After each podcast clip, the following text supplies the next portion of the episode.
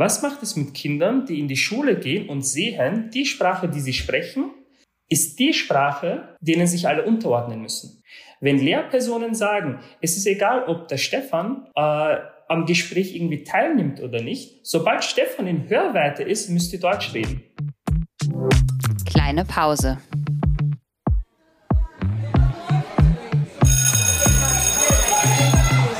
Begegnungen in der Teeküche.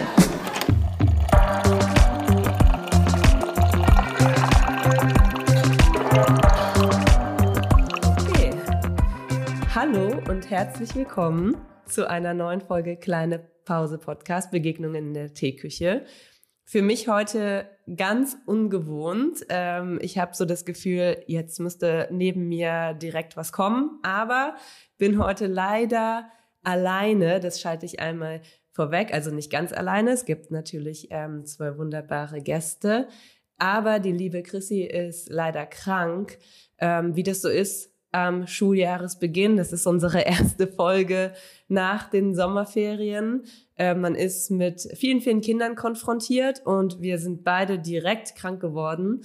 Ich habe es aber zum Glück schon hinter mir. Ich lag die letzten beiden Tage so ein bisschen flach und Chrissy liegt leider immer noch flach. Deshalb an der Stelle viele liebe Grüße, falls sie dann oder wenn sie dann diese Folge hört. Wir haben uns dazu entschieden, ähm, aus koordinatorischen Gründen, den Termin heute aber nicht abzusagen, weil unter anderem Sommerferien versetzt stattfinden, wie wir alle wissen.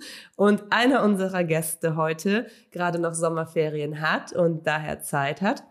Und der andere Gast, kleiner Spoiler, bevor ihr euch selber vorstellen könnt, ähm, aus Wien kommt und auch jetzt bald in Urlaub fährt. Das heißt, wenn wir uns dazu entschieden hätten, das Ganze zu verschieben, dann hättet ihr wahrscheinlich erst sehr spät oder wärt ihr erst sehr spät in den Genuss dieser Folge gekommen. Und deshalb, ja, heute mal ungewohnterweise nur mit mir, da wir aber, wie ihr gerade schon gehört habt, zwei Gäste haben. Ich werde wahrscheinlich die ganze Zeit im Plural sprechen, weil ich das gewöhnt bin und nicht sagen ich. Ähm, daran, darauf müssen wir jetzt klarkommen. Ähm, haben wir trotzdem Plural. Genau. Schön wär's, nein. Ähm, deshalb sind wir trotzdem zu dritt und ich würde einfach ähm, euch einmal kurz bitten, euch vorzustellen, wie immer. Wer anfängt, das müsst ihr jetzt über den Bildschirm aushandeln. Alphabetisch, oder? Der Lehrer. Schere, Stein, Papier. Äh, gut, wenn es alphabetisch ist, dann fange ich an. Hallo, äh, mein Name ist Ali Dönmes. Ich bin äh, Logopäde und Lehrer für Deutsch als Fremd- und Zweitsprache und äh, ja, lebe in Österreich äh, und arbeite in Wien und Wiener Neustadt und freue mich, dass ich heute hier sein darf äh, mit, mit Roland und mit dir. Wir freuen uns auch. Ich glaube, es gibt noch ganz, ganz viele weitere Sachen zu sagen, aber da kommen wir mit Sicherheit gleich auch noch drauf zu sprechen. Bitte. Ja, also ich bin äh, Roland Maas. Ich bin auch DATS-Lehrer, aber in Nürnberg und an der Berufsschule. Und ähm, äh, beschäftige mich sehr viel mit, also eigentlich komme ich aus dem Fremdsprachenbereich, also bin Fremdsprachenlehrer am Gymnasium. Und jetzt habe ich praktisch als DATS-Lehrer beides also ich habe Fremdsprachen im Unterrichtsraum, aber bringe äh, meine Schüler, meinen SchülerInnen äh, Deutsch bei. Und genau, ja, machen wir es mal kurz. ich glaube, es deutet sich schon ähm, sehr an, in welche Richtung es heute geht, wenn ähm, unsere Zuhörenden hören, was ihr so macht, dann ist, glaube ich, relativ schnell klar, dass unser Fokus heute auf Sprache im weitesten Sinne, Sprachen, liegen wird.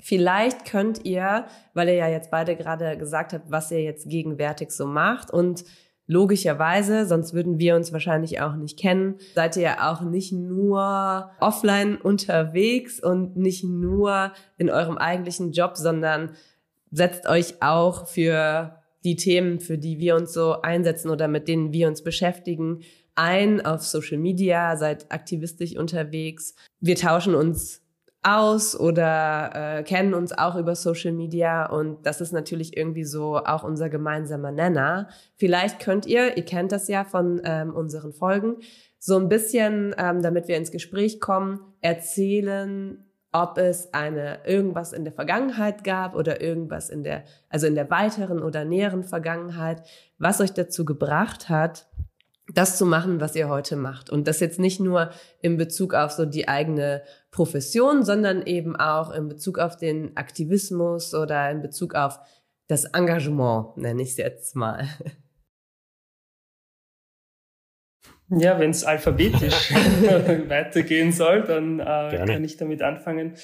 Äh, also ich habe zunächst angefangen als Logopäde äh, zu arbeiten, bin sehr, sehr schnell in den äh, Referentenbereich sozusagen hineingerutscht, weil ich angefragt wurde, dass ich bitte äh, ein Seminar erstelle zum Thema Mehrsprachigkeit und Sprachentwicklungsstörungen. Da gibt es leider sehr, sehr äh, viel ähm, ja, Handlungsbedarf. PädagogInnen, vor allem ElementarpädagogInnen, können oftmals eben nicht abschätzen, ist der Sprachablauf regelrecht, weil es eben Mehrsprachigkeit betrifft, oder braucht das Kind eine Sprachtherapie.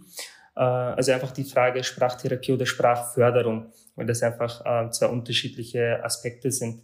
Und aus diesem Seminar heraus, es war zuerst ein eintägiges Seminar, das ähm, die, Nachfrage, die Nachfrage war groß, es ist ein dreitägiges Seminar geworden.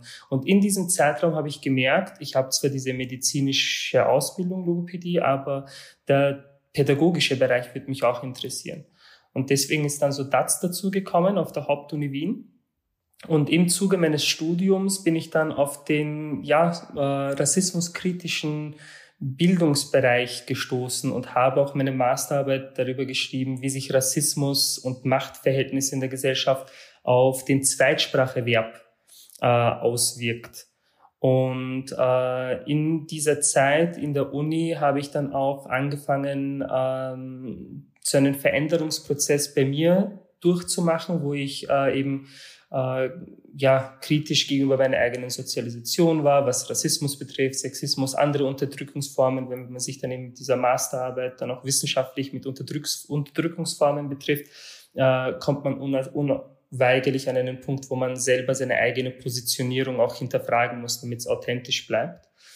Und äh, ja, und in dieser Zeit hat auch dann mein Aktivismus begonnen, weil ähm, ich gemerkt habe, es ist mir ein Anliegen, dass ich das, was ich selber durch eben, was ich mir selber an Wissen erarbeitet habe, dass ich das teilen möchte.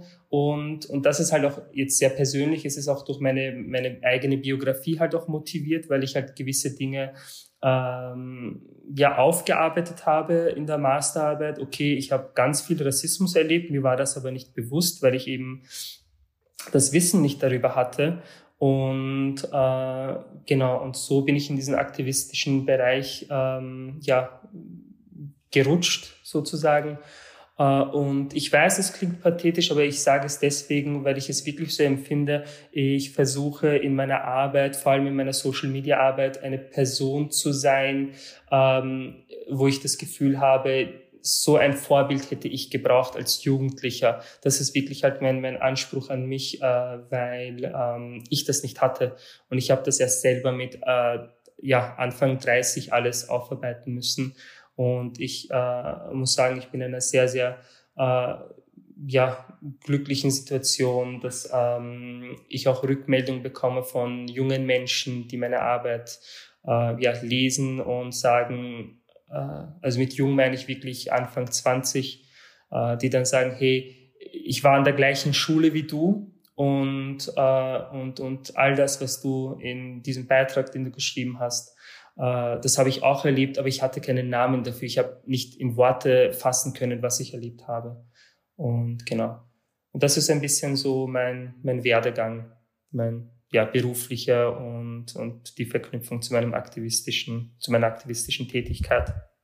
Vielen, vielen Dank. Ich ähm, bin mir sicher, dass ganz viele die diesen Werdegang jetzt gehört haben oder diese, ich nenne es jetzt mal Keywords, die du schon genannt hast, ne, sowas wie Sprachentwicklungsstörung und Diagnose und das Thema ähm, Machtverhältnisse in Bezug auf Sprache und auch in Bezug auf Spracherwerb. Ich glaube, jetzt sind schon ähm, ganz vielen große Ohren gewachsen, die sich denken, oh, da würde ich gerne ähm, ein bisschen mehr zu hören. Das werden wir mit Sicherheit auch gleich nochmal machen, denn du teilst ja auch oft ähm, Beispiele aus deiner Arbeit und versuchst das ein bisschen ähm, näher zu bringen, indem du sagst, guck mal, wenn das und das passiert oder mit dem und den Themen kommen Leute zu mir und dadurch, dass sie einfach ähm, falsch, ich sage das jetzt bewusst in Anführungsstrichen, falsch äh, gesehen werden oder vielleicht auch nicht gesehen werden. Ich, ähm, ähm, dadurch einfach äh, Dinge entstehen, die hätten vermieden werden können oder wo man ganz anders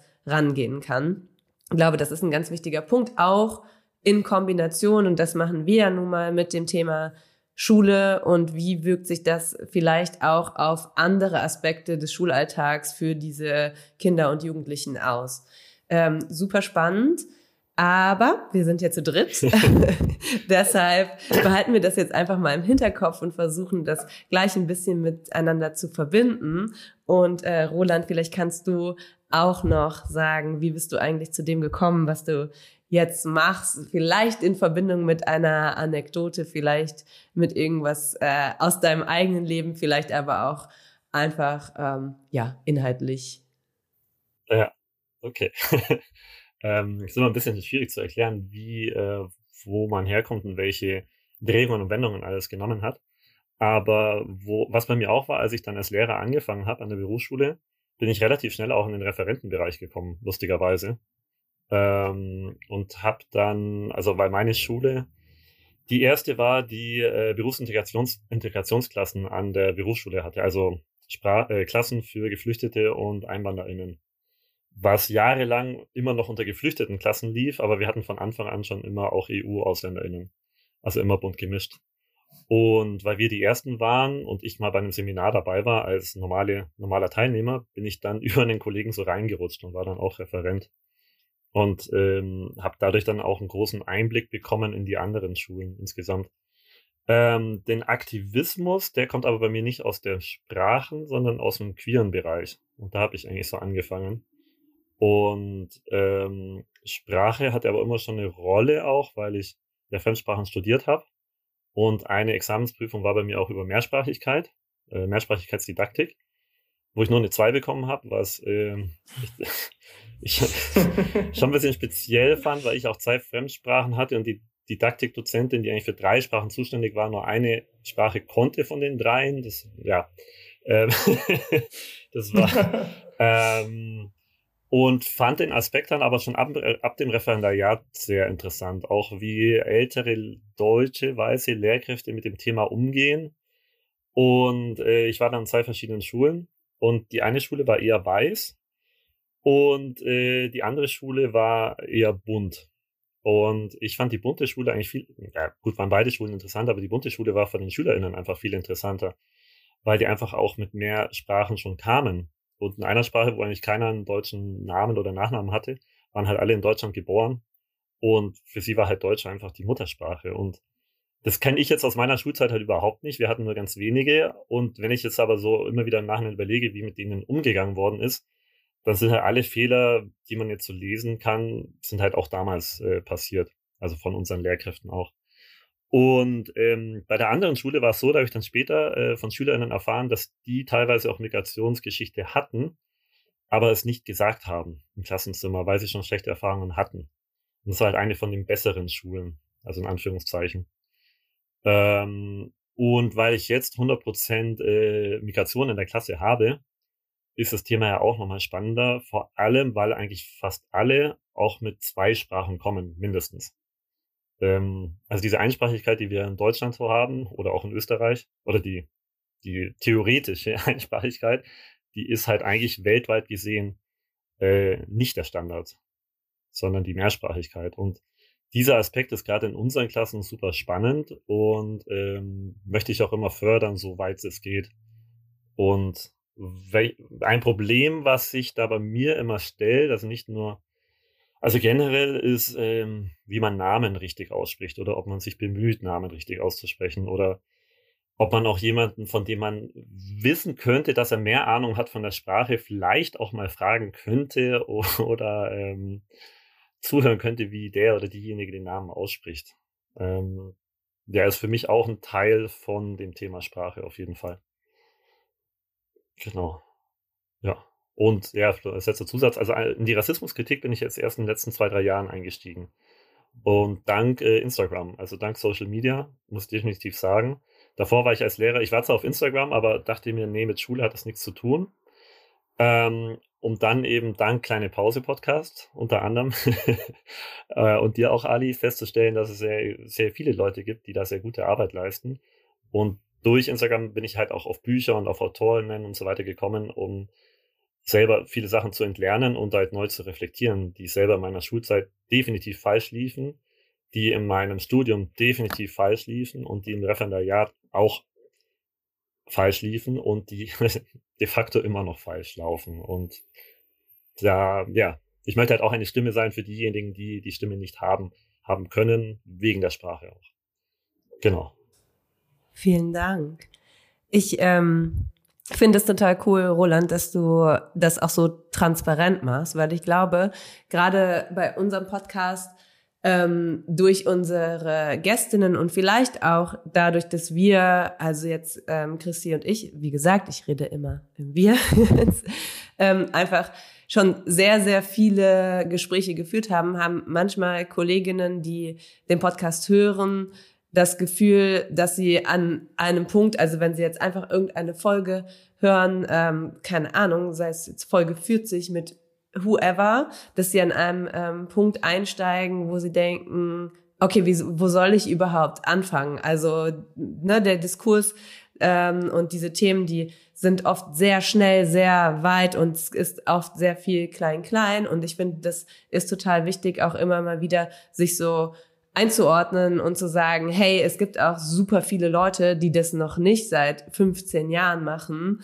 ähm, oder seit was weiß ich wann, vielleicht sogar erst seit ähm, seit Black Lives Matter 2020 ähm, und ähm, trotzdem schon ganz schön äh, irgendwie eine Entwicklung durchgemacht haben oder gemerkt haben für sich selber, ich möchte was verändern, ich möchte ähm, also genau wie wir ja auch äh, letztlich. Ich möchte auch proaktiv was machen. Ich möchte mit Leuten ins Gespräch kommen. Ich möchte weiter lernen. Und auch wenn ich mich vielleicht lange als Experte in meinem Bereich oder Expertin schon angesehen habe, weil ich einfach in meiner Profession schon viel Erfahrung gesammelt habe, ähm, kann ich von Leuten, die vielleicht aus anderen Bereichen kommen oder selber anders positioniert sind, auch da immer, immer weiter lernen. Und ich glaube, das ist durch das, ähm, was du gerade geschildert hast, also durch deinen Weg, ähm, jetzt so ganz schön deutlich geworden, auch in der Art und Weise, wie du das, wie du das gerade formuliert hast. Ähm, der Punkt, der mir jetzt direkt so ein bisschen ähm, ja aufgefallen ist, war direkt die, die Frage nach den Deutschförderklassen ne? oder den sogenannten Integrationsklassen ähm, oder wie auch immer man sie benennt. Ähm, vielleicht, äh, Ali, möchtest du da einsteigen und auch direkt mal was von, ähm, ihr habt ja ich weiß nicht, nennt man das ein? Ach so, eine Initiative. Eine ja, Initiative, ja, danke. Genau, vielleicht dies, ja, ja. Vielleicht, vielleicht steigen wir darüber so ein, mhm. so ein bisschen ein, ähm, um überhaupt so, ja, zum Thema Sprache, Macht und so weiter auch im System zu kommen. Weil ich glaube, man kann das an diesen Klassen oder an dieser Art und Weise ähm, des Deutschlernens auch ganz gut festmachen. Willst du das vielleicht mal ein bisschen äh, erklären, was ihr da macht oder was ihr fordert?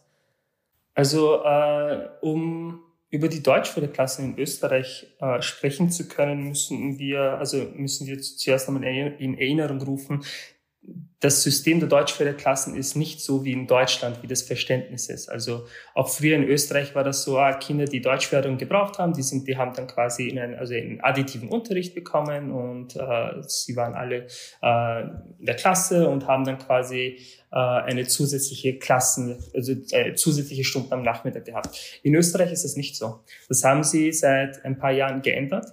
Äh, man beginnt äh, damit, dass man Kinder mit einem bestimmten Test, der heißt MIKD, Messinstrument zur Kompetenzanalyse Deutsch, äh, im Alter von fünf Jahren testet. Kinder, die mehrsprachig sind, werden, bevor sie in die Schule eingeschult werden, getestet.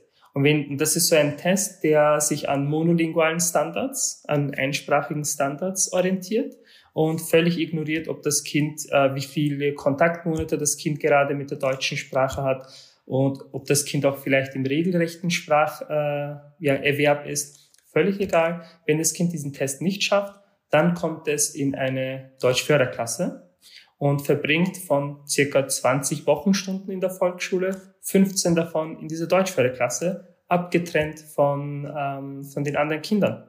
Und in dieser Klasse sind auch nochmal andere Kinder, die auch diesen Test nicht geschafft haben, sozusagen.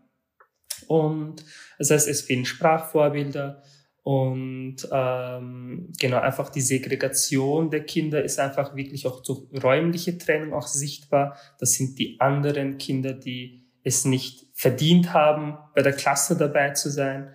Ähm, ich habe da auch teilweise ganz, ganz schlimme Berichte schon bekommen, ähm, ja, wo Kinder beispielsweise, wo ein Kind beispielsweise bei der Klasse vorbeigeht und die Klasse reinspuckt zum Beispiel. Äh, also die soziale Stigmatisierung dieser Kinder ist sehr, ähm, ja, sehr deutlich äh, zu spüren. Und das Beachtenswerte an diesen Klassen ist, dass bevor sie eingeführt wurden, äh, in ganz Österreich von unterschiedlichen Stellen äh, Germanistik äh, Uni Wien, Pädagogische Hochschule Oberösterreich, angewandte Linguistik, Entwicklungspsychologien und so weiter. Äh, unisono äh, diese, diese, dieses, das System dieser Klassen kritisiert haben, weil es geht nicht darum, dass Kinder Förderung bekommen, sondern es geht darum, dass Kinder segregiert werden, nicht in den Regelunterricht einsteigen können, solange sie diesen Test nicht bestehen, zwei Jahre lang in dieser Klasse bleiben können und äh, nicht aufsteigen können. Das heißt, wenn man in dieser Deutschförderklasse ist und am Ende des Schuljahres diesen Test nicht besteht, dann wiederholt man die erste Klasse nochmal.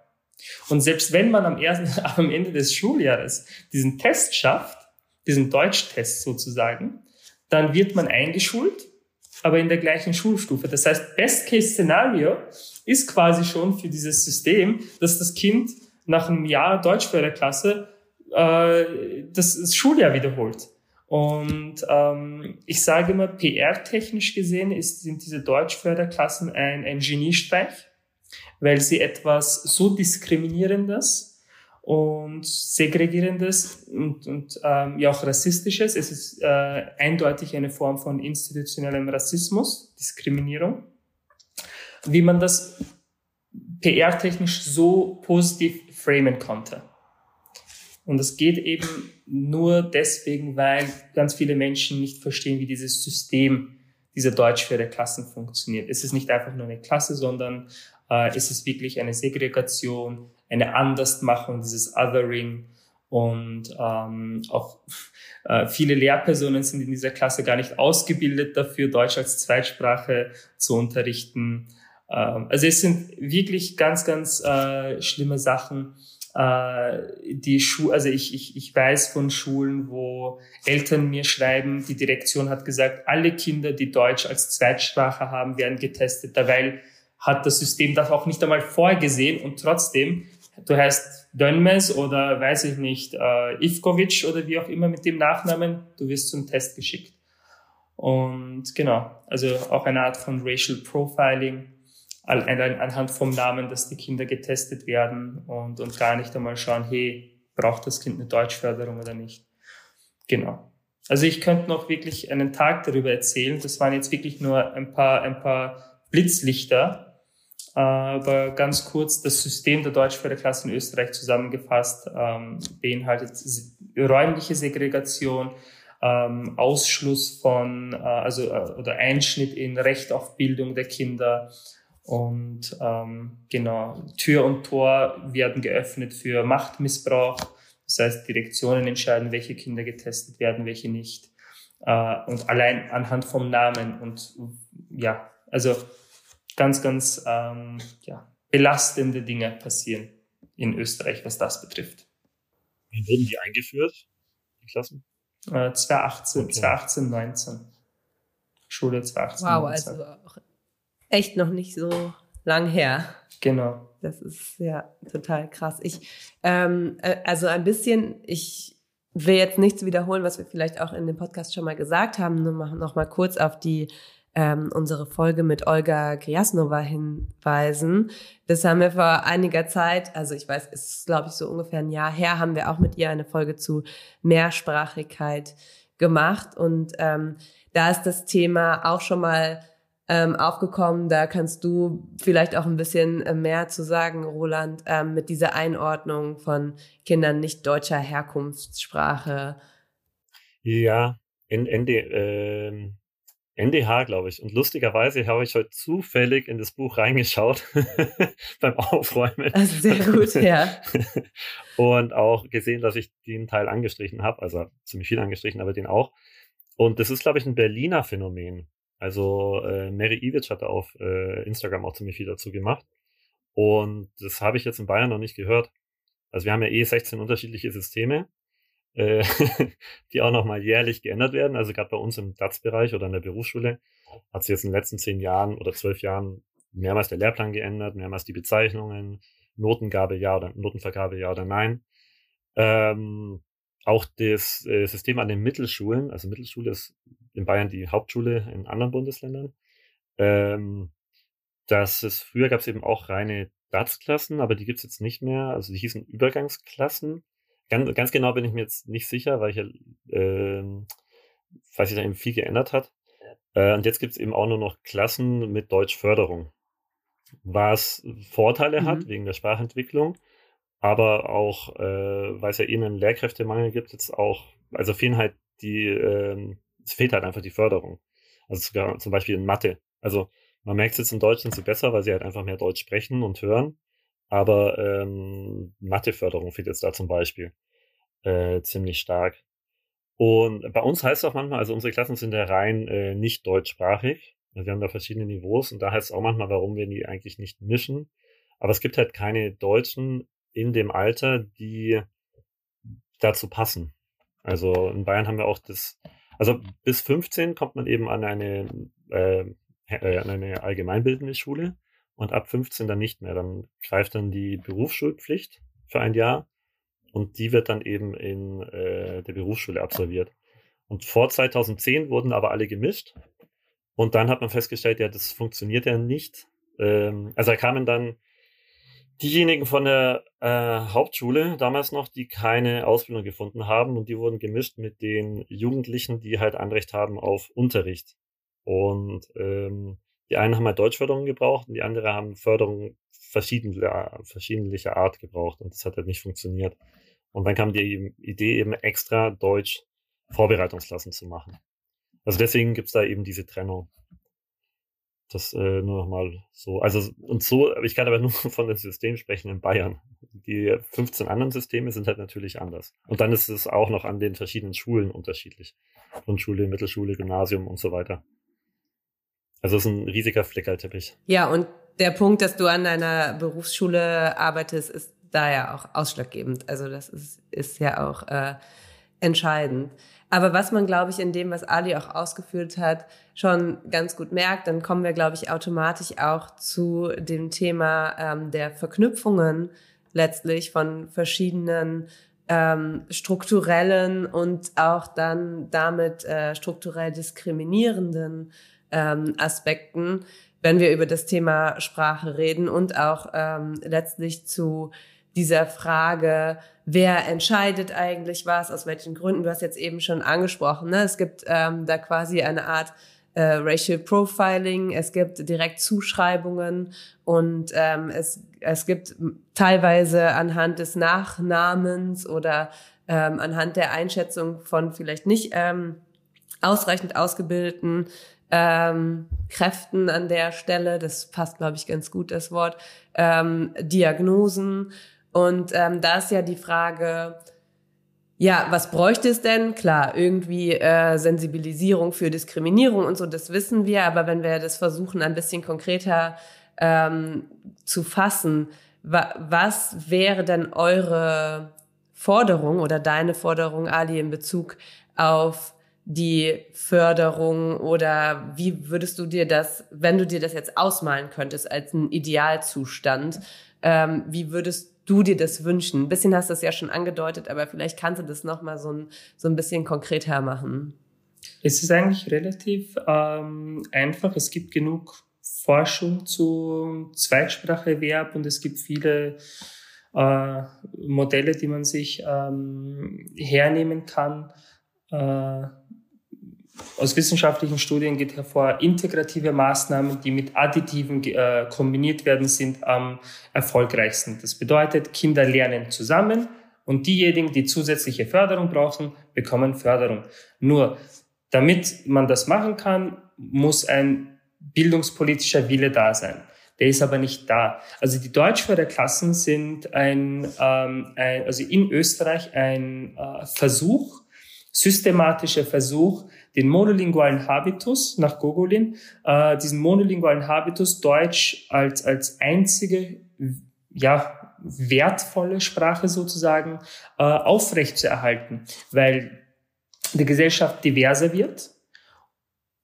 Und deswegen müsste eigentlich, wenn man sie jetzt so hernimmt, sagt er, eigentlich müsste sich die Schule ja mitentwickeln. Aber ich weiß nicht, wie es in Deutschland ist, aber was auch zum Beispiel Digitalisierung betrifft, hat, hat Österreich da vor allem in der Pandemie sind sehr viele draufgekommen, okay, wir sind auch bei, wir hinten auch bei der Digitalisierung extrem äh, hinterher. Und eigentlich würde man ja allgemein denken, die Schule soll ja äh, irgendwie ja die Gesellschaft oder sich mit der Gesellschaft mitentwickeln. Aber wenn man das aus einer machtkritischen Perspektive betrachtet, sind all diese Maßnahmen dafür da, um die bestehende soziale Hierarchie durch Schule weiterhin zu etablieren. Und es geht ganz, ganz stark auch so um Begriffe wie eben Kapitalismus natürlich, aber auch um Arbeitsmarkt etc. Im ersten Satz des ähm, Leitfadens für die Deutschförderklassen, das kann man sich nachschauen, ähm, im ersten Satz ist die Rede von, von Integration in den Arbeitsmarkt. Wir reden da von Deutschförderklassen für Volksschulkinder und im ersten Satz des Leitfadens, um das ganze Thema einmal, ähm, ja, um in das Thema einzuführen, spricht das Bildungsministerium im ersten Satz schon von Integration in den Arbeitsmarkt. Das heißt, Schule produziert, wenn man es aus einer kapitalistischen Perspektive betrachtet, Schule produziert Ware. Schule produziert quasi äh, ja Dinge, die dann draußen im kapitalistischen System funktionieren sollen. Und wenn wir jetzt hergehen und sagen, okay, ähm, wir schauen, dass wir die Ware verändern, dann würde die veränderte Ware, und ich muss das leider auch wirklich so sagen, Ware, obwohl das einfach mir selber widerspricht, Kinder als sowas zu bezeichnen. Aber wenn wir quasi das verändern, dieses, der, der, der Output sozusagen, der aus der Schule rauskommt, der würde dann die Gesellschaft nachhaltig verändern. Der würde die soziale Hierarchie, die soziale, die, die, Arbeitsma die Arbeitswelt etc., das würde alles ganz, ganz große Veränderungen äh, nach sich ziehen. Das heißt, ähm, um bestehende gesellschaftliche Machtverhältnisse aufrechtzuerhalten, die soziale Hierarchie sozusagen aufrechtzuerhalten, äh, werden bildungspolitische Maßnahmen gesetzt, äh, damit das äh, nicht der Fall ist. Das ist, ähm, bei uns hieß es eigentlich auch lang immer, also es war nirgends festgeschrieben, aber es hieß immer, wir sollen unsere SchülerInnen fit machen für den Arbeitsmarkt. Äh, weil wir sind an der Berufsschule und sie sollen halt nach zwei Jahren eine Ausbildung starten. Und ähm, ja, jetzt, also jahrelang habe ich das als normal angesehen und jetzt sehe ich das inzwischen auch irgendwie sehr, sehr kritisch. Und äh, der Witz ist, 2015 hat sich das ja ein bisschen gedreht. Auf einmal war es wichtiger, äh, unseren SchülerInnen auch das Rechtssystem und alles äh, beizubringen. Weil sie kommen ja alle aus dem rechtsfreien Raum, wie wir ja wissen. Not. Ähm, und was dann so bunte äh, Blüten treibt, wie oder trieb, dass dann Leute, also JuristInnen und AnwältInnen kamen und dann halt äh, das Rechtssystem beigebracht haben, was völlig absurd war, weil sie hatten halt alle keine pädagogische Ahnung, keine Ahnung von spaßsensiblen Unterricht, aber Hauptsache da, ja, Aushängeschilder ohne Ende. Aber gebracht hat's halt nichts. Und außerdem, der Witz ist, wir haben das ja vorher auch schon gemacht. Also das, du machst ja automatisch, wenn du eine Sprache unterrichtest, auch Kulturunterricht. Und gerade im DATS-Bereich ja noch viel mehr. Das ist ja tagtäglich, ist ja das dein Job.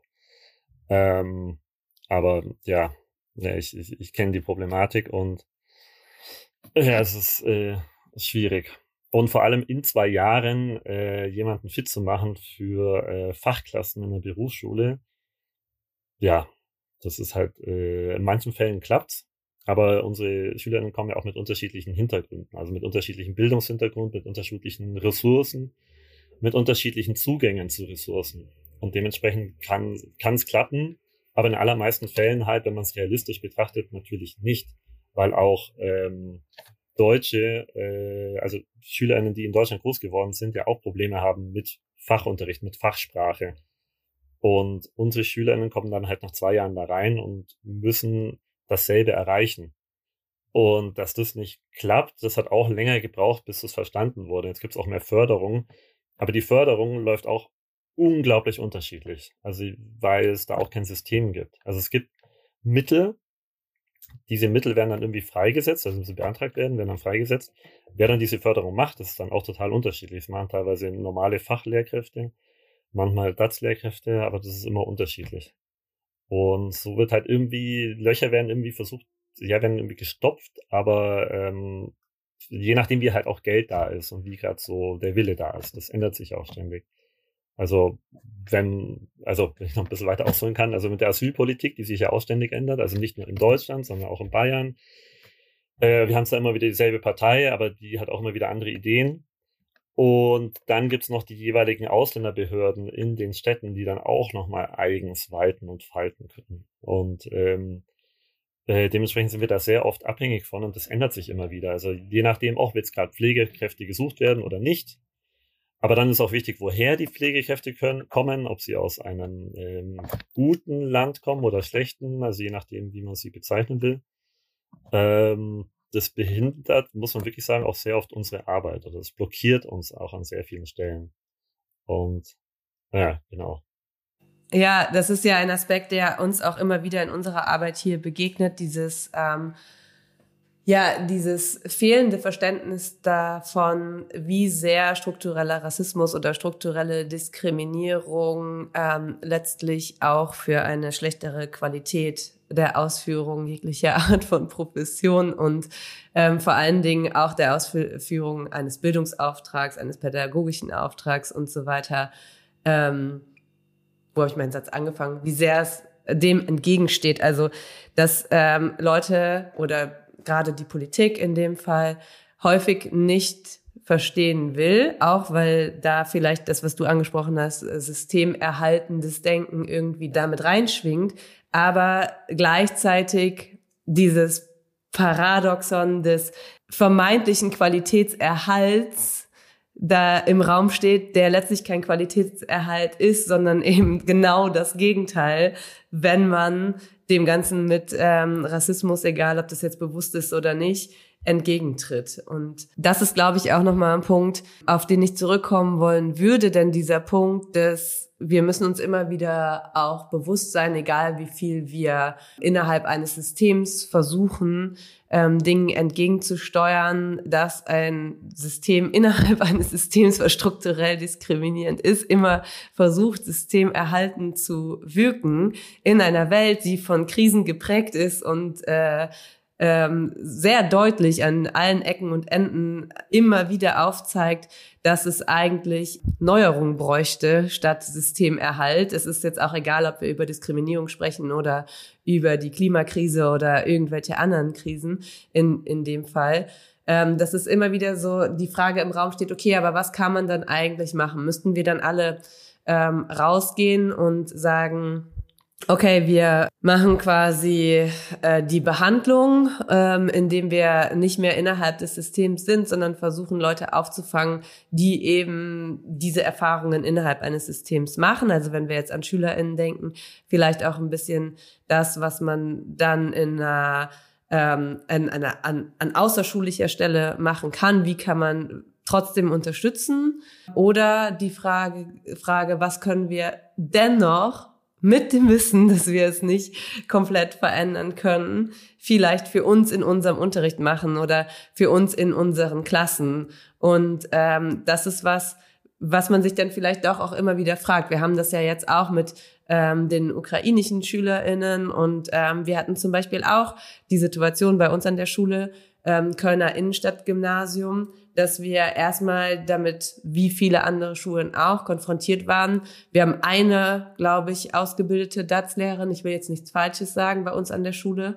Ähm, sonst natürlich klassisch die DeutschlehrerInnen, die sich dem Ganzen dann angenommen haben, aber nicht, äh, nicht ausgebildet sind und die damit konfrontiert waren. Okay, wir hatten relativ schnell, ich glaube, es waren 15 ukrainische SchülerInnen unterschiedlichen Alters, die aber irgendwie ins Gymnasium passen vom Alter her erstmal und die Schulen mussten ja auch erstmal oder wollten und durften ja auch erstmal aufnehmen. Aber dann ist natürlich die Frage, okay, wie geht man jetzt damit um? Was sind wirklich Dinge, die man absolut falsch machen kann? Was sind Dinge, die vielleicht trotzdem helfen? Wie schafft man das da auch Hierarchien abzubauen? Wie schafft man es möglichst diskriminierungsfrei? da ranzugehen? Also das sind ja so die großen Fragen, die irgendwie im Raum stehen, wenn man als Lehrerin auch mit Kindern oder SchülerInnen konfrontiert ist, mit denen man sieht, okay, die brauchen auf jeden Fall Förderung also es ist, also es ist klar, dass das der Fall ist, aber wie kann ich das machen innerhalb dieses Systems, ohne dass ich immer wieder in die gleichen Fallen tappe? Und vielleicht hilft es dabei, ja auch mal auf so ein paar konkrete Beispiele einzugehen oder vielleicht mal da, ähm, aufzuzeigen, was auch passiert, wenn es gut läuft und wenn es nicht so gut läuft. Also ich weiß nicht, ob ihr da Beispiele habt oder ob ihr da Ideen habt, ähm, was für Aspekte man da ansprechen könnte für diejenigen, die zuhören und vielleicht auch mit so einer Situation konfrontiert sind? Ähm, ja, was positiv passiert ist in den letzten Jahren, ist, dass der sprachsensible Unterricht an der Berufsschule quasi verpflichtend ist. Und das ist, glaube ich, auch in der Ausbildung und Studium für, ähm, für Berufsschullehrkräfte, also äh, Leute, die Wirtschaftspädagogik studieren. Inwiefern das umgesetzt wird in der Praxis, kann ich, kann ich nichts dazu sagen, weil ich ja selber das unterrichte. Aber das Thema ist auf jeden Fall da und vorhanden und es wird daran gearbeitet. Man versucht auch die Prüfungen äh, sprachsensibler zu gestalten. Ähm, Ob es schon funktioniert, weiß ich, also kann man noch nicht sagen, weil es ist noch relativ frisch alles. Ähm, was ich persönlich ähm, ziemlich gut fände, wäre, wenn der Deutschunterricht für MuttersprachlerInnen sich ändern würde. Also dass Deutschunterricht mehr auch Sprachunterricht wäre. Weil letztendlich äh, haben wir ja einfach viele mehrsprachige SchülerInnen im Deutschunterricht und nicht alle haben Deutsch unbedingt als Muttersprache. Und da finde ich, äh, wenn man da den, den Unterricht wirklich als Sprachunterricht aufgreift, dann könnte man sehr viel gewinnen und dann würden auch die weiteren Sprachen gewinnen. Die könnten davon profitieren. Aber ich glaube, deswegen ist der Lateinunterricht in Bayern auch immer noch so groß hochgehalten, weil das so der einzige Sprachunterricht ist ähm, also, also wo man halt systemisch äh, eine Sprache lernt. Und dann ist halt noch dieses Wording mit den Fremdsprachen auch irgendwie bisschen schief, finde ich jetzt persönlich. Man könnte es auch einfach weitere Sprachen nennen.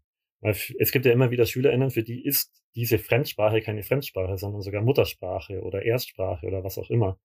Also ich finde, da könnte man schon, also wir haben es jetzt geschafft, die Hauptschule in Mittelschule umzubenennen, was niemandem geholfen hat und was nichts bringt. Aber man könnte auch einfach Fremdsprache in weitere Sprache umbenennen und das würde definitiv viel mehr Leuten viel mehr helfen. Also jetzt nur so als Beispiel. Man könnte auch einfach so schon anfangen mit solchen Dingen. Ich bin natürlich ganz bei dir, aber ähm, Nicole, weil du das halt auch ähm, also auch so diese, diese Frage in den Raum geworfen hast mit äh, ja, was können wir statt Systeme halt, etc., äh, halt machen und ähm, ich denke, es ist, also aus meiner Sicht ist es wichtig, glaube ich, zu verstehen, dass ähm, für, also es geht im Endeffekt um, bei sozialen Hierarchien geht es ja um Privilegien. Äh, es gibt seitens, ähm, von, seitens der Personen, wenn wir das jetzt versuchen nüchtern zu betrachten, keinen Grund, Privilegien abzugeben, weil sie werden privilegiert. Darauf basiert es ja. Sie werden für etwas ähm, äh, Sie können, oder wie erzähle ich das? Ich erzähle ich es am folgenden Beispiel. Äh, also es ist ein sehr extremes Beispiel, aber in dieser und ähnlicher Form kommt es ähm, immer wieder an Schulen vor. Äh, ein elfjähriger Junge erzählt mir in der Begutachtung bei mir, dass der Klassensprecher und die Stellvertreterinnen die Aufgabe haben, wenn die Kinder in der Pause Türkisch reden, dann sollen sie das der Lehrperson melden. Das heißt, dieses Denunziantentum etc. Und ich habe vor circa, ich sage jetzt einmal eineinhalb Jahren so meinen Fokus ein bisschen in eine andere Richtung gelenkt. Also wir können uns natürlich jetzt die Frage stellen, was macht es mit Kindern, die in einer Schule, äh, also in eine Schule gehen äh, und, und äh, so unter Beobachtung stehen, ihre Sprache so kriminalisiert wird etc. Und was macht es mit ihrer Psyche und die Rassismuserfahrungen? Darüber sollen und müssen wir eigentlich auch sprechen. Aber äh, ich finde, die viel interessantere Frage und die wichtigere Frage ist, was macht es mit Kindern, die Deutsch als Erstsprache haben und das beobachten? Was macht es mit Kindern, die in die Schule gehen und sehen, die Sprache, die sie sprechen, ist die Sprache, denen sich alle unterordnen müssen? Wenn Lehrpersonen sagen, es ist egal, ob der Stefan äh, am Gespräch irgendwie teilnimmt oder nicht, sobald Stefan in Hörweite ist, müsst ihr Deutsch reden. Zum Beispiel.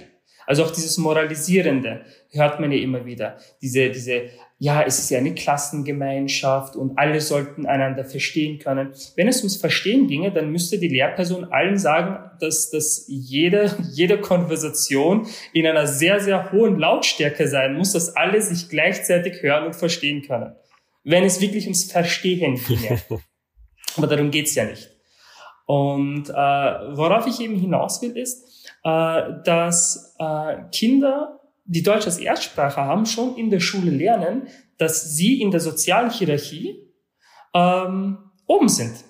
Dass sie diejenigen sind, die eine bestimmte Sprache fordern können und dass das Ganze durch die Lehrperson gedeckt ist. Dass die Lehrperson es sogar sagt. Dass die Lehrperson auch entscheidet, hey, du bist in der sozialen Hierarchie drüber. Und das Ganze endet ja nicht bei der Schule, sondern dieses Kind geht nach Hause und lebt auch in einer Familie, wo das auch schon dieses Jahrzehnt über Generationen hinweg. Und äh, das heißt, wenn wir jetzt äh, uns die Frage stellen, ähm, was können wir machen, äh, um ja Systemerhalt, äh, das ist ja nicht so, dass das tolle oder ich, ich möchte jetzt dir nicht irgendwie Worte in den Mund legen, auf, auf keinen Fall, sondern ich, ich ähm, möchte nur darauf hinaus, dass es für Menschen, die von, davon profitieren, keinen Grund gibt zu sagen, hey, ich möchte doch nicht mehr oben in der sozialen Hierarchie sein, sozusagen. Und ihnen ist es ja auch nicht bewusst, dass es eine soziale Hierarchie gibt. Das ist ja auch nochmal der Punkt. Der Punkt ist, hey, wir, wir sollten alle Deutsch reden, weil wir sind in Deutschland, wir sind in Österreich, wir müssen einander verstehen. Und nicht klar ist, dass das aber eine soziale Hierarchie nach sich zieht. Und was man, was man tun kann, was halt so mein Credo ist, äh, ich versuche, wenn ich eine Person erreiche, die eine kritische, einen kritischen Blick sich aneignen kann. Wenn ich eine Person erreiche, die sagt, hm, so habe ich das noch gar nicht gesehen und ein Stein in Bewegung gesetzt wird, wo man ähm, wo man es als machtkritische Perspektive jetzt so äh, ja geschwollen betrachten würde oder nennen würde. Wenn ich eine Person erreiche, dann erreicht vielleicht diese Person irgendwann mal eine andere Person. Also das, ich versuche da jetzt nicht an System und verändern und so, sondern halt wirklich eine Person erreichen. Für eine, für die eine Person macht es dann einen Unterschied, weil diese Person einer anderen Person begegnet und so weiter. Ich würde da vielleicht kurz nochmal drauf eingehen, weil ich glaube, dass da doch ganz schön viel drinsteckt, an dem man auch anknüpfen kann in Bezug auf einzelne Lehrpersonen. Denn ähm, du sagst, und ich stimme dir voll und ganz zu, ne? Also das haben wir ja, also die Privilegienfrage und Power Sharing und ähm, diese Begriffe, die wir auch aus den Diskursen kennen, die spielen natürlich auch in, in der Schule eine riesige Rolle. Und gleichzeitig haben wir ja im besten Fall als Pädagoginnen oder als Lehrkräfte ein ähm, entsprechendes Selbstverständnis von unserem Beruf. Und es ist letztlich auch unsere Aufgabe, allen die gleiche Behandlung und die gleichen Chancen. Natürlich liegt das nicht komplett in unserer Macht. Ne? Wir sind eingebunden in Systeme und in Gesellschaft. Aber es ist ja oder müsste ja unserem professionellen Verständnis von ähm, unserem Beruf innewohnen, dass wir genau diese Dinge erkennen und dadurch eben gleiche Chancen, gleich in Anführungsstrichen, ne, in dem Bewusstsein ähm, von den Dingen, über die wir gerade gesprochen haben, für alle unsere SchülerInnen gewährleisten. Deshalb glaube ich schon, ähm, dass es wichtig ist, sich diese Dinge ähm, bewusst zu machen und dann letztlich auch Systemveränderungen auf lange Sicht ähm, vorangetrieben werden können, auch wenn das vielleicht im Schneckentempo stattfindet, über diesen Weg, den du gerade beschrieben hast. Aber ich finde es ganz wichtig, das herauszustellen. Denn man kann ja in dem, was du gerade beschrieben hast, ganz klar erkennen, was macht das mit SchülerInnen, wenn sie das von Anfang an lernen. Und da sind wir ja auch ganz schnell bei Aladdin El Falani und seinem Habitus in Bezug auf Bildung. Ähm, und es ist ja nicht nur sein Habitus, ne? aber das, das macht ja habituell was mit den, ähm, mit den Kindern, wenn sie das beigebracht bekommen. Und das macht nicht nur was mit ihrem Sprachgebrauch, logischerweise, ähm, sondern auch mit also das hat, ich glaube, da muss man nicht großartig ähm, jetzt äh, Expertin für sein, um, um sich klar zu machen, was das für Auswirkungen auf Lernen, auf Dasein in Schule, auf ähm, Positionierung in der Klasse und was weiß ich, was alles haben kann. Ne? Es, also es muss vielleicht nicht in jedem Fall so sein, aber Auswirkungen auf die ein oder andere Art und Weise sind da ja logischerweise vorprogrammiert. Und deshalb finde ich es immer wieder unglaublich wichtig zu sagen, es gehört zu unserem Beruf dazu, dass wir das ernst nehmen und uns damit auseinandersetzen. Denn sonst werden wir ja unserem eigenen Auftrag, wenn wir ihn denn ernst nehmen, nicht gerecht. Im besten Fall. Das ist natürlich eine sehr idealisierte Vorstellung. Äh, und ich glaube, viele ähm, weiß ich nicht, äh, müssen sich aufgrund ihrer eigenen Privilegien eben nicht thematisch damit so auseinandersetzen. Da gebe ich dir vollkommen recht. Leute haben vielleicht gar nicht das Bedürfnis, darüber nachzudenken, weil sie das gar nicht, ähm, gar nicht so auf dem Schirm haben, was das, was das macht. Und andere haben es vielleicht sehr wohl auf dem Schirm und es hat eine Agenda. So, also, und da, das ist, glaube ich, beides vorhanden. Aber für diejenigen, die es einfach weil sie es vielleicht auch nicht anders gelernt haben oder wie auch immer nicht so auf dem Schirm haben. Für die ist es ja spätestens, wenn sie jetzt sowas hören, an der Zeit zu sagen, okay, halt, stopp. Und da bin ich ja letztlich bei dem Punkt, den du auch beschrieben hast. Ne? Wenn dann ein kleiner Stein ins Rollen kommt, kann es vielleicht Auswirkungen haben auf das große Ganze. Wer weiß. Roland, du hast gerade schon so gezuckt. Achso, nee. Ja, das mit dem eine Person erreichen, das äh, habe ich auch bei meinen Workshops, wenn es um queere Themen geht. Da habe ich mir auch immer gedacht, ja, eigentlich reicht ja, also natürlich ist es gut, wenn man mehr Leute erreicht, aber wenn ich nur eine Person erreiche, dann äh, hat das schon was gebracht. Ähm, genau, also von dem her stimme ich dem absolut zu. Und da würde ich vielleicht auch nochmal sagen, ähm, ein Punkt, ich glaube, ich habe das in dem Podcast auch schon ein paar Mal gesagt, ähm, letztlich ist es auch eigentlich nichts, was wir entscheiden können. Also das hat nichts mit, ähm, das ist jetzt meine Meinung und das ist deine Meinung zu tun, sondern das ist ja auch letztlich unsere Pflicht. Ne? Und wenn wir die Pflicht wirklich ernst nehmen, dann müsste das eben auch das bedeuten und nicht nur in Bezug auf, also diskriminierungsfrei unterrichten bedeutet eben auch, dass man diese Hierarchien abbaut.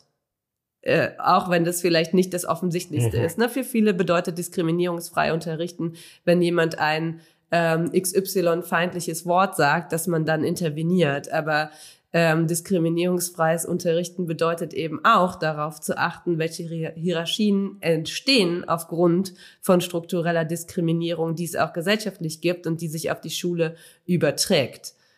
Und letztlich mhm. ist es ein, also ich würde fast sagen, ist das äh, ein Nicht-Erfüllen unseres Jobs. Und es ist keine Frage dessen, ist es jetzt gut oder schlecht für das Kind, wenn die türkisch reden oder nicht. Ja, aber, ja, aber, ja, aber. Ich äh, sage das jetzt bewusst so ein bisschen zynisch.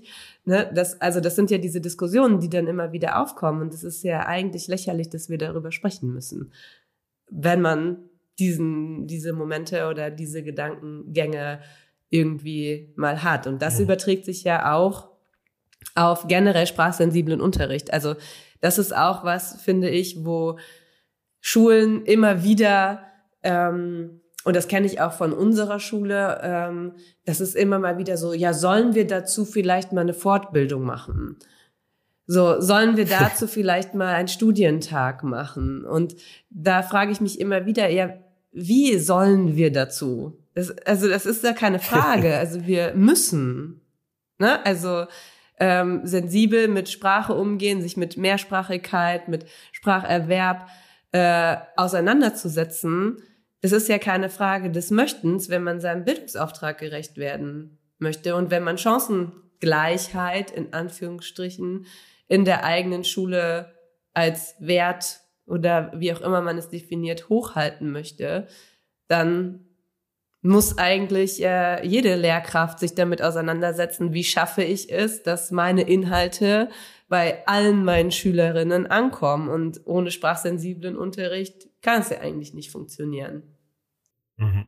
Und da sind wir auch wieder bei dem Punkt ähm, des Labels äh, Schule ohne Rassismus, Schule mit Courage. Weil halt eigentlich jede Schule einfach ohne äh, Rassismus sein sollte und couragiert. Ähm, noch, äh, zu Privilegien innerhalb der Klasse fällt mir noch was ein, weil unsere Klassen sind ja gemischt. Also das sind EU-AusländerInnen und Geflüchtete und Asylbewerber, AsylbewerberInnen, die alle einen unterschiedlichen Status haben. Und ähm, dadurch auch schon Privilegien haben innerhalb der Klasse, was sie teilweise gar nicht wissen. Und ähm, da habe ich meine Einheit gemacht über, oder wir haben einfach darüber gesprochen, über das EU-Kommunalwahlrecht. Und ich hatte jetzt SchülerInnen, die über 18 waren und eine EU, äh, aus der EU. Und äh, da haben wir dann darüber diskutiert, ob sie es gut finden, dass sie wählen dürfen und die anderen nicht. Und zuerst fanden sie es gut, aber dann habe ich so ja, Beispiel von jemandem genommen, der seit zehn Jahren in Deutschland lebt oder 15 Jahre, aber halt nicht wählen darf, weil kein EU-Bürger. Ähm, und sie können nach drei Monaten einfach schon wählen, ohne Deutsch zu können. Und dann haben sie es so langsam verstanden. Also auch, ähm, also jetzt gerade bei uns speziell haben wir natürlich Privilegien innerhalb der Klasse, ohne dass Deutsche dabei sind. Aber das Thema Privilegien ist äh, generell ähm, ein Thema, was man immer wieder bringen kann. Äh, das sowieso, also unabhängig von Sprache, auch von anderen, allen anderen Themen. Aber das mit Sprache, das, das stimmt, war für mich jetzt, also dieser, die Perspektive war für mich jetzt neu. Aber macht absolut Sinn, weil Deutsch ist praktisch so der Standard und alles andere ist markiert. Und ähm, ja, das war mir jetzt, also gut, weil ich auch nicht mehr Schüler bin, aber äh, es stimmt schon. Das äh, spielt in deutschsprachigen Klassen natürlich eine sehr starke Rolle und das ich war äh, vor kurzem oder letztes Jahr auch in einer Klasse von SchülerInnen, die eben nicht den Abschluss hatten und deswegen nochmal eine Berufsschule waren. Viele hatten äh, Migrationsgeschichte, oder, ähm, aber keine Erfahrung, sondern Geschichte. Und da waren aber auch Deutschsprachige, also die keine Migrationsgeschichte hatten. Und die waren jetzt in dem Gefüge nicht unbedingt privilegiert, also innerhalb der Klasse, aber natürlich strukturell. Und das hat man dann schon auch immer wieder gemerkt. Ähm, also die Klasse hat immer noch mal einen eigenen Kontext innerhalb der, des Gruppengefüges, aber strukturell ähm, ist diese Diskriminierung ja immer noch vorhanden. Allein was Förderung und so weiter betrifft. Und Zugänge. Ja. Also was ukrainische SchülerInnen in Wien betrifft, da hat es jetzt für sie Willkommensklassen sozusagen gegeben, was eh voll super ist, aber die waren dann nicht in der Deutschförderklasse. Also ähm, ich weiß von der, von, der, von der Schule von einer äh, Bekannten von mir und ähm, interessanterweise war halt wirklich die Klasse wirklich gegenüber. Also die Deutschführerklasse und die Willkommensklasse der ukrainischen SchülerInnen. Und äh, in einem äh, Standard-Interview wurde auch eine Lehrperson, ähm, ja, äh, kam eine Lehrperson zu Wort, die dann erzählt hat, ja, und äh, ukrainische SchülerInnen, da kann man, ähm, okay, die können zwar noch nicht Deutsch, aber mit ihnen kann man Mathe machen, weil man ja Englisch dazu nehmen äh, kann. Und, ähm, und ich habe dann in einem Kurierbeitrag genau halt, da bin ich halt genau darauf eingegangen, wo ich gesagt habe, man könnte auch Türkisch als Unterstützung für Mathe herannehmen oder Arabisch oder eine andere Sprache. Also ähm, ja, also diese diese Privilegierung, was eben äh, geflüchtete Menschen betrifft, ähm, sieht man auch in Österreich. Wobei ich hier auch nochmal einhaken, ganz kurz einhaken möchte, bei mir selber einhaken, geht das überhaupt? Klar. äh, ähm, und zwar, äh, das ist ganz wichtig, es ist keine Kritik an den ukrainischen SchülerInnen selbst oder an den Genau, äh, weil auch ganz viele migrantisierte Menschen oder von Rassismus betroffene Menschen, wenn es halt um eben auch um geflüchtete Menschen geht etc., leider äh, völlig ähm, ja entsolidarisiert ihnen begegnen und sagen, ja, warum haben die das? Die sollen das nicht haben, zum Beispiel. Und ähm, genau, hat man auch beispielsweise bei, bei syrischen Geflüchteten gesehen, wie auch ganz viele Menschen, also ganz viele türkeistämmige Menschen gegen äh, Menschen aus Syrien gehetzt haben, obwohl sie selber in Österreich und auch in Deutschland äh, auch selber von Rassismus betroffen sind, aber halt eben auch die, runtertreten sozusagen in diese sozialen Hierarchie. Das gibt es auch in der migrantischen oder migrantisierten Community, je nachdem, wie man es äh, bezeichnen möchte. Also das war nochmal so äh, wichtig äh, also für mich wichtig, das zu betonen. Ja, das, ja, das gibt sogar auch innerhalb der Communities. Also wir, ich glaube, wir hatten das sogar innerhalb der syrischen SchülerInnen, dass die ersten ähm, runtergeschaut haben auf die anderen dann so ein bisschen. Mhm. Ähm, ja, Also einfach so ein Schicht, also es war halt auch so ein Schicht, also soziale Schicht-Ding. Äh, ja. Ja. Also ja, Menschen, die von Rassismus betroffen sind, werden auch in rassistischen, also in diesem rassistischen System sozialisiert. Und ich weiß von Eltern, die sagen, äh, also die den Lehrpersonen sagen, bitte, wenn mein Kind Türkisch in der Schule spricht, ermahne es. Oder könntest du bitte mein Kind äh, nicht neben Ahmed hinsetzen lassen? Und beide und die Eltern, die das sagen, äh, das sind ähm, ja auch selber türkeistämmige Menschen oder wo Eltern sagen, ja, ich möchte äh, nicht, dass mein Kind in den Kindergarten geht, der direkt äh, neben unserem Haus ist, sondern ich fahre es in den anderen Kindergarten zehn Kilometer in der Entfernung. Warum? Weil es dort weniger Türken gibt. Und das sagt eine türkeistämmige Mutter. Also äh, Rassismus in, in der Gesellschaft, im Bildungssystem, ja, hat zur Folge, dass Menschen, die selber von Rassismus betroffen sind, andere von Rassismus Betroffene als Gefahr für den Bildungserfolg ihrer eigenen Kinder sehen. Ja, ich muss dabei ähm, auch, also äh, bei dem, was du gerade gesagt hast, wenn wir wieder beim Thema Mehrsprachigkeit sind und Privilegien, ähm, und dann, ich glaube, da, da mache ich nochmal ein Fass mit auf, aber ich finde es trotzdem nochmal wichtig zu sagen, weil ich dieses Beispiel immer wieder ähm, so anschaulich finde für die Wertigkeit von Sprachen, äh, in Kombination mit den SprecherInnen. Und ähm, da ich, das ist auch so ein Beispiel, wir hatten da eben im Vorgespräch kurz so ein bisschen drüber gesprochen. Ich weiß gar nicht mehr, ähm, von wem dieses Beispiel stammt. Ich glaube, es ist, ist tatsächlich aus einem Talk mit äh, Osan Zakaria Keskinkelic, aber ich bin mir nicht ganz sicher. Ich meine, der Talk war bei Dagesh, im Rahmen von Dagesh. Ich sage das jetzt einfach mal, falls das nicht stimmt, ist egal, weil kann man trotzdem folgen und gucken, was die alle so sagen. Ähm, Versuch das nochmal rauszufinden. Wenn ich es finde, dann verlinke ich das. Ähm, aber ich glaube, da ist mir das das erste Mal bei einem so ein Panel-Gespräch so ähm, krass nochmal vor Augen geführt worden. Und das ist jetzt auch schon einige Zeit her, also es ist jetzt nichts aus den letzten Wochen. Ähm, wie wichtig die eigene Positionierung ist in Bezug auf die Wertigkeit von Sprachen, wenn man darüber nachdenkt, welche Wertschätzung Sprachen wie Arabisch, Aserbaidschanisch, Türkisch und so weiter in der, in der Schule haben, nämlich so gut wie keine. Also jetzt im klassischen ähm, Gymnasium, sage ich jetzt mal so wie äh, unser städtisches Gymnasium. Wir haben einen Französisch-Schwerpunkt. Man kann bei uns Französisch, Englisch, Latein und ähm, dann vielleicht noch Spanisch als AG lernen und äh, alles andere ist der, der eigentlichen Schule ausgelagert. Also es gibt fremdsprachlichen Unterricht, der findet dann aber irgendwie am Abend oder also fremdsprachlichen ne, äh, oder erstsprachlichen Unterricht, der findet dann nicht im Rahmen des Regelunterrichts statt.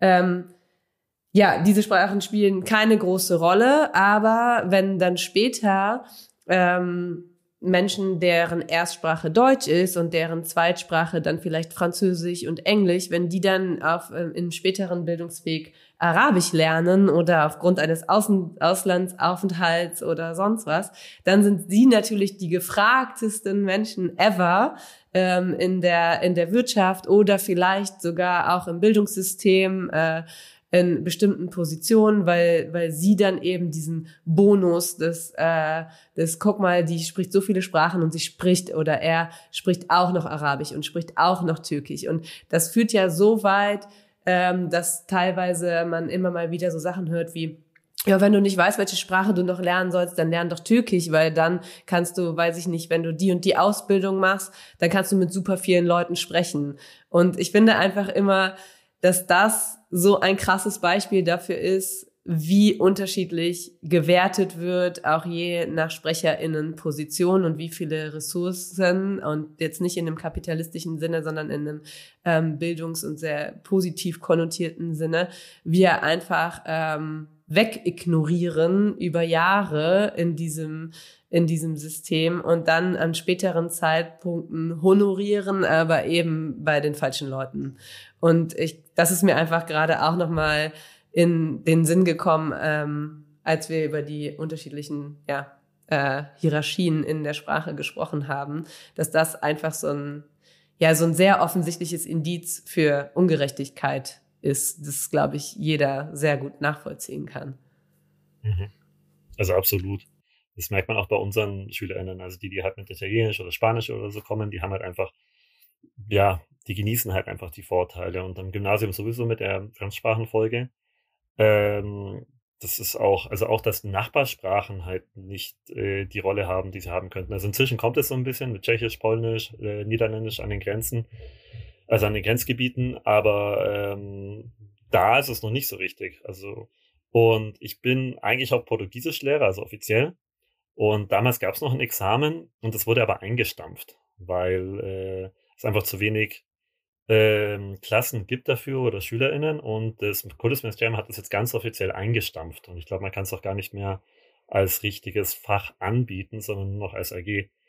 Ähm, aus welchen Gründen auch immer. Ähm, aber es sei keine Prestigesprache, ganz klar. Ähm, und dann äh, ist es auch mit der Mehrsprachigkeit von unseren SchülerInnen. Also wenn sie halt irgendwie mit Kurdisch, Arabisch ähm, kommen, dann gilt das halt nicht so viel. Oder mit ähm, Romani, das ist dann halt einfach nicht so, so interessant. Und das hat sich auch bei unseren SchülerInnen gezeigt, dass jahrelang haben die ähm, äh, Romanier nicht gesagt, dass sie Romanisch sprechen. Also es kommt, kam erst in den letzten Jahren. Warum, weiß ich auch nicht. Aber jetzt äh, sagen sie es auch und vor, weil, ja, aufgrund zahlreicher Diskriminierungserfahrungen haben sie es halt auch nie erwähnt. Und das kommt jetzt wenigstens so langsam. Wobei sie es nie am Anfang sagen, wenn wir die Sprachen abfragen. Also äh, in den eigenen Sprachen gibt es auch noch eine Priorisierung der, äh, der eigenen Erstsprachen. Das aufgrund von ganz einfach von struktureller Diskriminierung, erfahrener Diskriminierung und so weiter.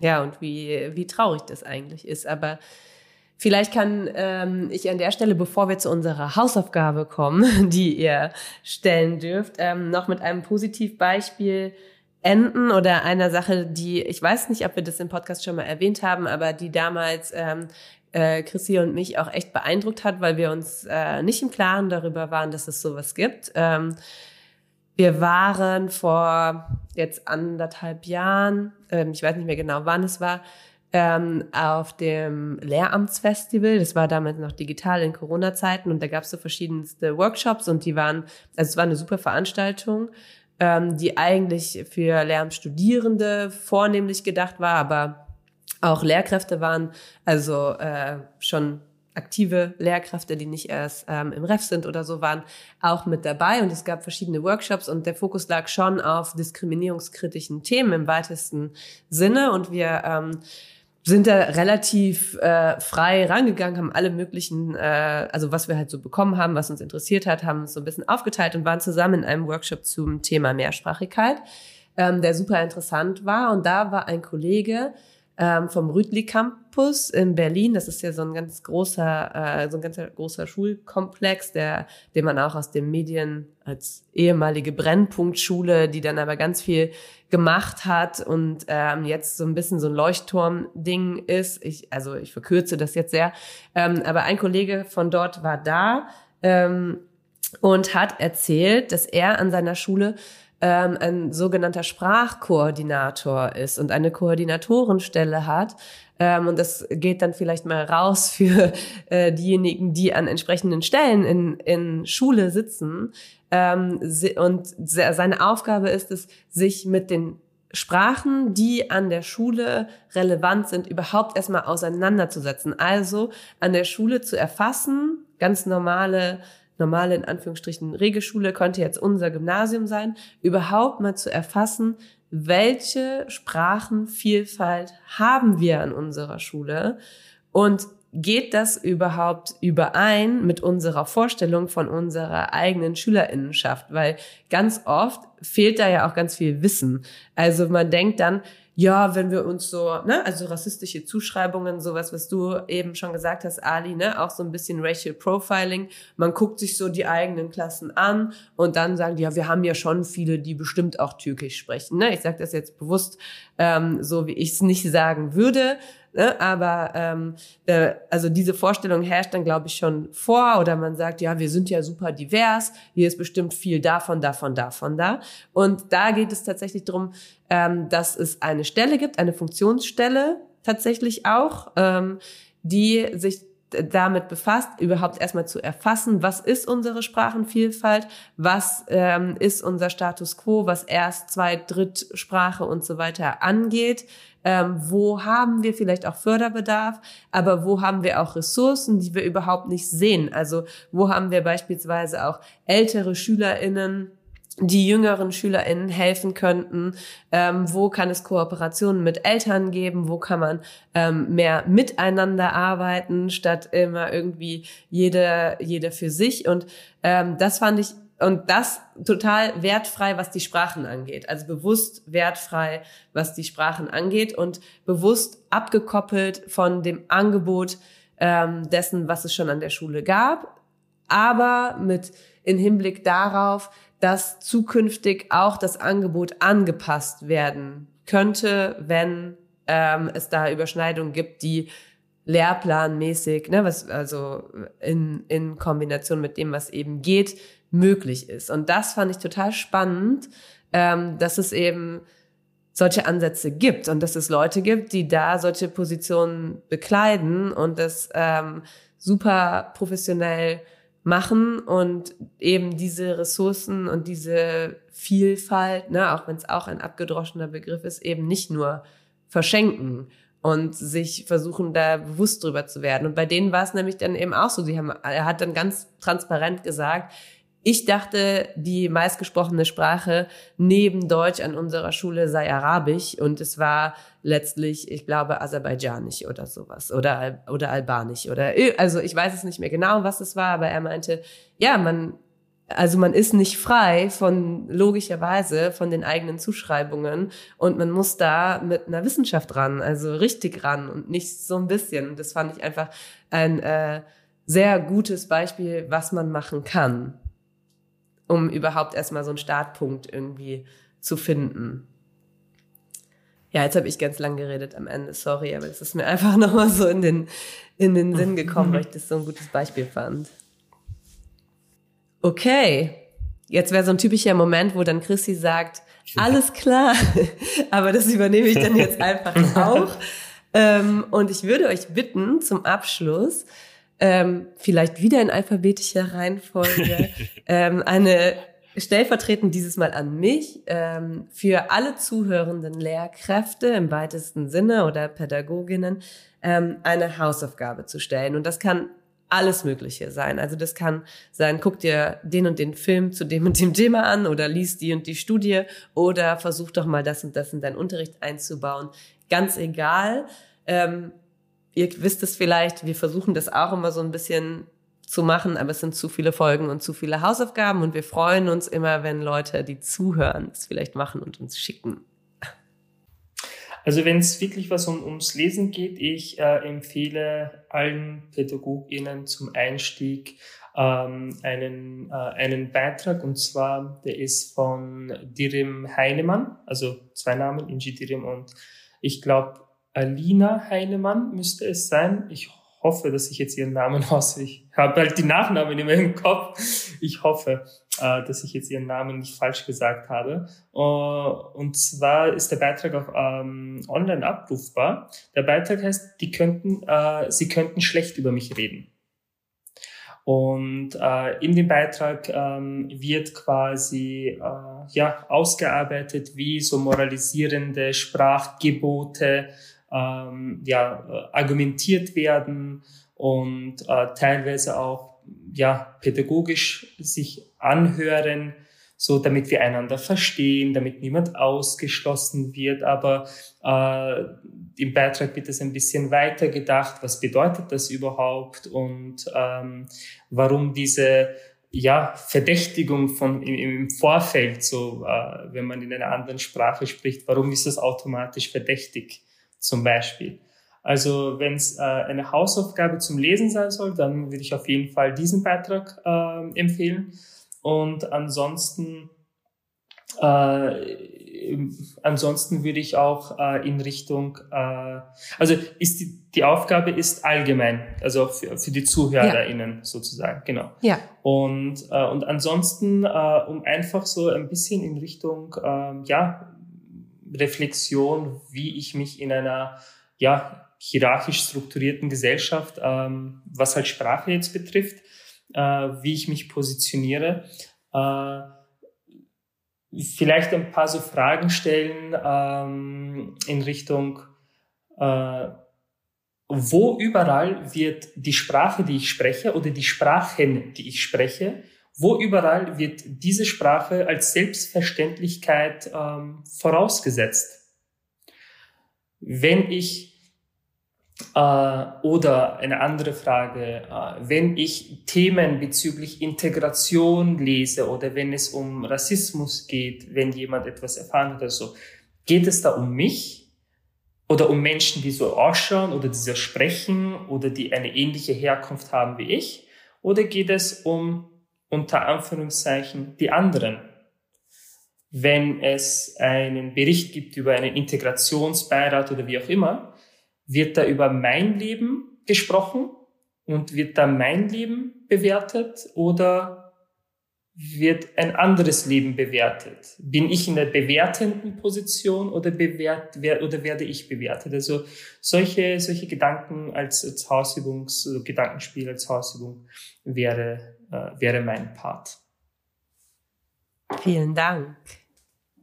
Heute gibt es ganz viele Hausaufgaben. Jetzt zwei. Es waren, es, waren, es, waren, es waren zwei. Ja. ja. ja. von mir kommen auch nochmal zwei. Also, weil, ähm, also das schon erwähnte Buch Mehrsprachigkeit von Olga Jasnova ist halt wirklich lesenswert und es ist auch äh, kurz. Also das kann man sich wirklich äh, in, ja, in zwei Lesesessions oder in einer eigentlich äh, reinziehen und es deckt halt viele Sachen auf, wenn man sich noch jetzt keine Gedanken gemacht hat über Mehrsprachigkeit ähm, oder eben selber nicht in der Position ist, weil man halt nur einsprachig ist, aber halt in der Prestigesprache. Ähm, das wäre die eine Aufgabe. Und die andere wäre eigentlich die, die Aufgabe, die du, Nicole, schon gesagt hast. Also so eine Art Sprachkoordinator, aber vielleicht für die eigene Klasse. Ähm, halt rausfinden, welche ähm, Sprachen es in der Klasse gibt. Ähm, das einfach mal, das ist ja eine relativ leichte Aufgabe beziehungsweise, also wenn man jetzt eben schon eine Klasse hat, ähm, beziehungsweise jetzt für die Lehrkräfte, die noch in den Sommerferien sind und noch nicht ihre neuen äh, SchülerInnen kennen.